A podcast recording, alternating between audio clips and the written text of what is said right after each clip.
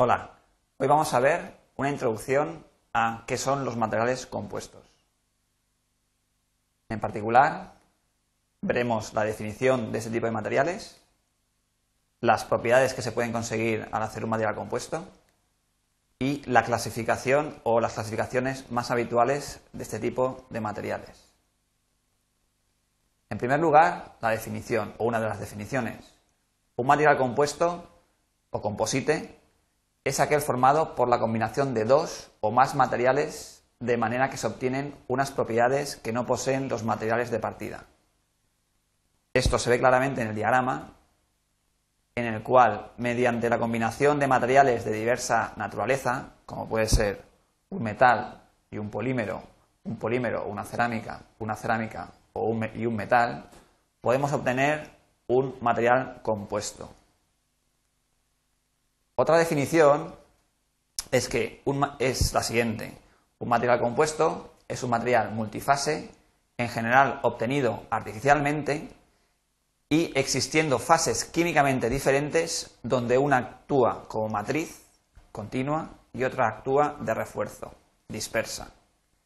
Se puede apreciar en el esquema de la figura cómo tenemos en dos casos distintos de material compuesto, tenemos dos fases química y físicamente diferenciadas.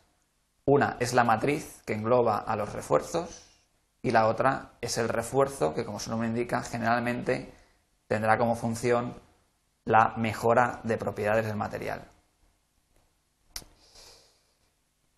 Los materiales compuestos no son nuevos, sino que ya en la naturaleza, que es sabia, habían aparecido hace muchos millones de años los materiales compuestos como tales. Dos ejemplos los tenemos en el reino vegetal, la madera, que se trata de un material compuesto de lignina, que actúa como matriz, y fibras de celulosa, que actúan como refuerzo, o en el reino animal, los huesos, en el cual, o los cuales se componen de colágeno y apatita.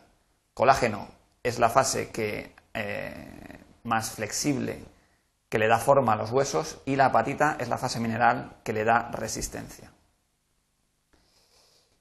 ¿Qué propiedades conseguimos con este tipo de materiales o qué propiedades conseguimos mejorar con este tipo de materiales? Pues depende de la, mezcla o de la combinación que hagamos, podemos obtener mejoras de una o varias de las siguientes propiedades. La rigidez, la resistencia mecánica, la resistencia a altas temperaturas, la disminución de peso, resistencia a la corrosión, aumento de la dureza, conductividad, etc. Es decir, por la apropiada combinación de dos materiales podemos mejorar una determinada o varias propiedades que esos materiales por sí solos no podrían tener. Claramente, las propiedades finales del material compuesto dependen de las propiedades de las fases, es decir, qué propiedades tienen la matriz y el refuerzo, de la proporción de las fases, generalmente qué cantidad de refuerzo estoy incluyendo en el material compuesto, y de la geometría del refuerzo, tanto en cuanto a forma como tamaño como orientación. La clasificación. La clasificación de materiales compuestos se puede establecer en base a diversas, a diversas características. Una de las más habituales es según la matriz. Es decir, ¿a qué familia de materiales pertenece la matriz? Pues en base a eso lo clasificaremos. Por ejemplo, tenemos materiales compuestos de matriz metálica, MMCs, o materiales compuestos de matriz cerámica, CMCs, o materiales compuestos de matriz polimérica, PMCs. Esta es la clasificación más habitual, pero no la única. Además, se pueden hacer clasificaciones o subclasificaciones de la misma en base a la morfología y la configuración del refuerzo. En este caso hablaremos de materiales compuestos reforzados con partículas o materiales compuestos reforzados con fibras. Dentro de los materiales compuestos reforzados con fibras podemos subclasificarlos en lo siguiente. Según la longitud de la fibra, hablaremos de materiales compuestos reforzados con fibras continuas, que pueden ser alineadas, o discontinuas, que pueden ser alineadas o al azar. o bien según la configuración de estas fibras. Hablaremos de material compuesto reforzado con fibras unidireccionales, bidireccionales, que son los más habituales, son tejidos o laminados, y más modernamente tejidos tridimensionales, tejidos 3D. Ahora vamos a ver unos pequeños eh, conceptos sobre materiales compuestos reforzados con partículas y con fibras. En primer lugar, los materiales compuestos reforzados con partículas. ¿En qué familias se utilizan? Pues se utilizan en las tres grandes familias de materiales compuestos, de matriz polimérica, de matriz cerámica y de matriz metálica. Las partículas generalmente se buscan que sean equiaxiales, es decir, que tengan dimensiones iguales en todas las direcciones. Esto se ve claramente en la figura, como vemos un material compuesto de matriz metálica reforzado con carburo de silicio en el cual, pues bueno, las partículas de carburo de silicio son más o menos poligonales, tienen una forma más o menos redondeada o poligonal equiaxial.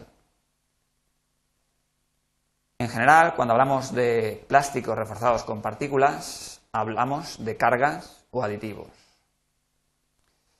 Y en este caso de este, este tipo de materiales, el aumento de refuerzo se consigue mediante lo siguiente: reduciendo el tamaño de partícula, mejorando la distribución en la matriz, es decir, que se distribuyan lo más homogéneamente posible, que no hayan concentraciones en un lado y en otro no y aumentando la concentración de las partículas. Esto es lógico porque son las que actúan como refuerzo.